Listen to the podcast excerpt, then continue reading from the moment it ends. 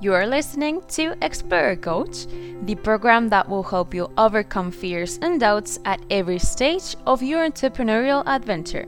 Muy buenas, Explorer. Good morning, Explorer. Today, I want to ask you a question. Do you know what you want to have achieved by the end of Explorer?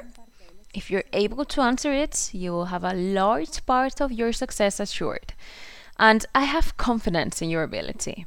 I am Clara, emotional coach at Clar LC Coaching, and I bring you three tips to help you focus on your goals. Because what happens to you every day depends to a large extent on what you focus on. So, if you focus on the negative, more negative things will constantly come your way. It's similar to what happens on your social networks like Facebook, Instagram, or TikTok, with this famous algorithm that will show you more of what you consume the most, not what you need to advance in your project. And what can we do to change this inertia? Well, the first step is to stop thinking about what we don't want. In short, to get to where you want to go, you need to be very clear about your destination.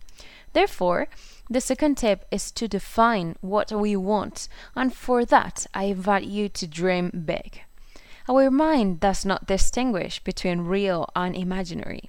If you spend time imagining and creating in your head what do you want to achieve with your business, it will seem just as real to your mind as if your dreams had materialized. And therefore, by turning it into something real, it will make it viable. Well, it is not necessary to have an absolute certainty about what you dream of doing for the rest of your life.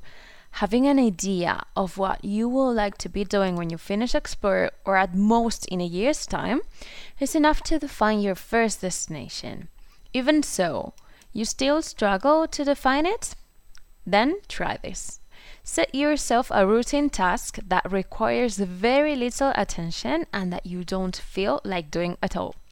Yes, I know I just talked about stopping thinking about what we don't want, but in this specific case, this is a strategy. Doing boring things, it's very possible that things you would like to be doing or places you would like to come to your mind. So, what do you think your internal algorithm is going to do?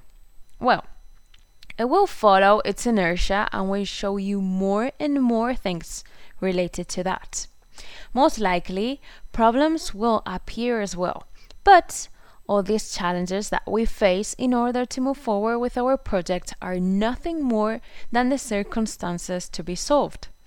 And when you identify each of these problems, you will be able to focus directly on the solution and your thoughts will be directed towards finding ways to overcome what has happened to you. And the third piece of advice is to start. I say this from my own experience. It is easier to change course when you already are moving than when you have not yet started moving. Remember that the only thing that is constant is change. I invite you to get rid of your expectations and focus exclusively on those goals that will bring you step by step closer to your dream reality. A big hug, and let's go for it. Did you find these tips useful? Contact us with your questions or doubts. And remember, you can listen to this program in the Explorer Coach list on Spotify, where you will find more tips to make your entrepreneurial journey easier. See you next week.